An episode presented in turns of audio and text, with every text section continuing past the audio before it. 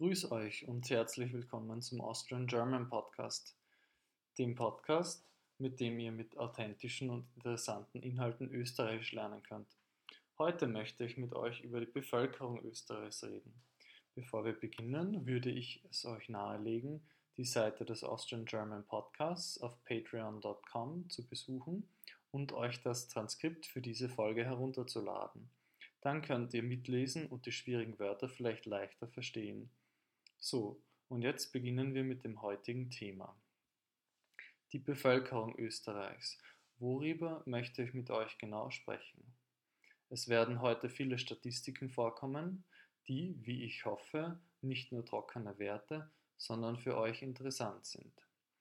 Ich möchte historische Zahlen mit dem heutigen Stand vergleichen und zusätzlich noch eigene Erfahrungen einbauen. Mit Stand vom 1. April 2022 hat Österreich knapp über 9 Millionen Einwohner. Davon leben alleine fast 2 Millionen in Wien. Doch das war nicht immer so. Historisch gesehen war ja Österreich vor dem Ersten Weltkrieg eine Monarchie, regiert von der Dynastie der Habsburger. Die Volkszählung in Österreich-Ungarn 1869 war die erste Volkszählung, die heutigen Kriterien entspricht. Damals lebten gut viereinhalb Millionen Menschen in Österreich. Auf dem Staatsgebiet der heutigen Republik Österreich stieg die Einwohnerzahl bis 1910, der letzten Zählung vor Beginn des Weltkrieges, stetig an, nämlich auf mehr als 6,6 Millionen Einwohner. Bis zum Auseinanderbrechen des Habsburgerreiches 1918 am Ende des Ersten Weltkrieges war die starke Bevölkerungszunahme auf dem heutigen Gebiet der Republik zu einem beträchtlichen Teil auf die Binnenwanderung aus den Kronländern zurückzuführen. Die arbeitssuchenden Übersiedler aus ärmeren Regionen ließen sich vor allem in den Großstädten, insbesondere in Wien, nieder. So hatte Wien bereits um 1910 2,1 Millionen Einwohner, mehr als heute. Bürger Altösterreichs und Altungarns konnten sich auf dem Gebiet der Donaumonarchie frei bewegen und überall niederlassen. Viele Menschen zogen also damals aus anderen Teilen der Monarchie ins heutige Österreich, so kam zum Beispiel die Familie meines Großvaters aus dem heutigen Kroatien und die Vorfahren meiner Großmutter aus Böhmen im heutigen Tschechien. Bereits zum Ende des 19. Jahrhunderts gab es eine große Einwanderungswelle günstiger tschechischer und slowakischer Arbeitskräfte, die sich ebenso in den Wiener Nachnamen niederschlägt, wie zum Beispiel Böhm, Swoboda, Horvath, Novak, Sobotka etc. Viele Namen wurden eingedeutscht, also so umbenannt bzw. umgeschrieben, dass sie nicht als ausländisch erscheinen. Andere blieben jedoch erhalten und sind nun seit langem Teil der häufig vorkommenden Wiener Nachnamen. Als Folge des Ersten Weltkrieges, laut Zählung 1919, schrumpfte die Bevölkerung um 347.000 Personen. Auch waren viele vormalige Staatsbedienstete aus den ehemaligen Kronländern in ihren neuen Nationalstaaten zurückgekehrt. Bis 1935 stieg die Bevölkerungszahl kontinuierlich an, um danach aber wieder bis zum Ausbruch des Zweiten Weltkrieges 1939 auf 6,6 Millionen um 53.000 Personen abzunehmen.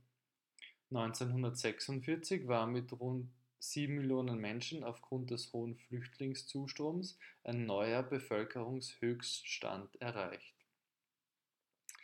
Die Zeit nach dem Zweiten Weltkrieg, die sogenannte Nachkriegszeit, war zunächst von Armut geprägt. Erst nach und nach begannen die Wirtschaftshilfen der internationalen Gemeinschaft zu wirken. Die wirtschaftliche Situation verbesserte sich stark und auch die Lebenserwartung stieg. Die 1960er Jahre waren sehr geburtenstark in Europa. Diese sogenannte Baby-Boomer-Generation geht in den meisten westlichen Ländern gerade langsam in den Ruhestand, in die Pension. Deshalb fürchtet man sich derzeit in Österreich vor einem Arbeitskräftemangel, wie ich in einer anderen Folge des Podcasts bereits erläutert habe. Zwischen den Zählungen 1971 und 1988 veränderte sich die Bevölkerung Österreichs kaum und lag bei knapp über 7,5 Millionen, um dann wieder in den 1990er Jahren, hauptsächlich aufgrund von verstärkter Zuwanderung, wieder stärker zu steigen. Dieser Trend setzte sich bis heute fort, um eben, wie am Anfang angesprochen, die Grenze der 9 Millionen Einwohner zu überschreiten. Ich möchte jetzt ein bisschen detaillierter auf die Zuwanderung der letzten 100 Jahre eingehen. Erwähnen möchte ich die Einwanderungswellen aus Ungarn erstmals um 1920 aufgrund politischer Turbulenzen und dann 1956 nach der Niederschlagung des ungarischen Volksaufstandes durch die Sowjetunion. Auch aus der Tschechoslowakei kamen viele Menschen nach Österreich, und zwar 1968 nach der Niederschlagung des sogenannten Prager Frühlings.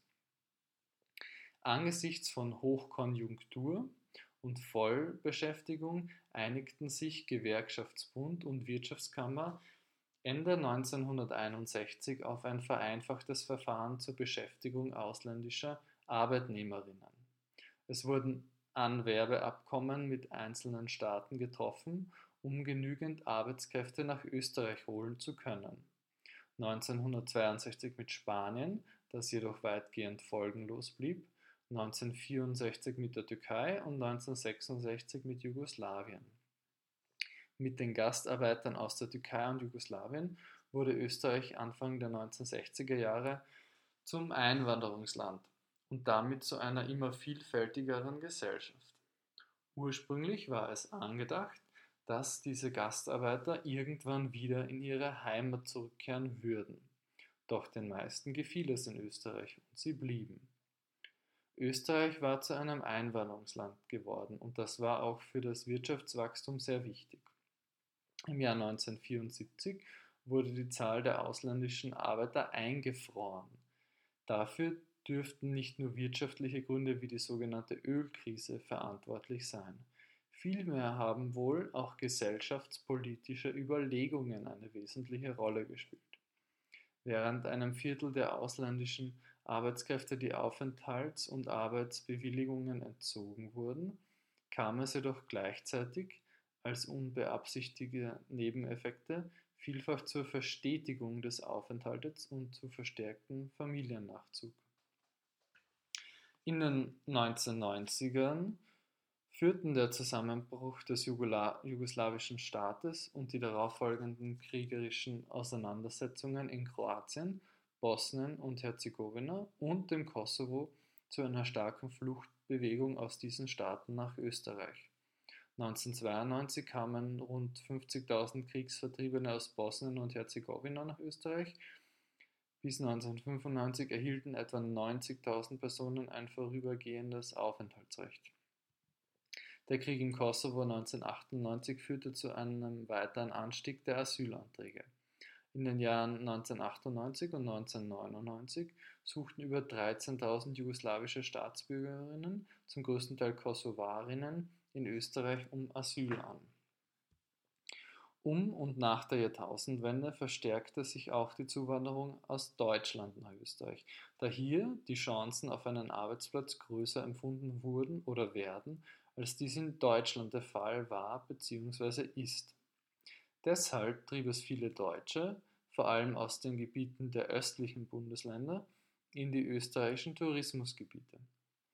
Anfang 2023 lebten in Österreich rund 225.000 deutsche Staatsangehörige. Damit waren Deutsche die größte ausländische Bevölkerungsgruppe, gefolgt von Rumänen mit ca. 147.000 und Serben mit etwa 122.000. Auch knapp 120.000 Türken leben in Österreich. Kroaten, Ungarn und Bosnier stellen jeweils ca. 100.000 Menschen im Land. Danach folgen Syrer, Ukrainer und Polen.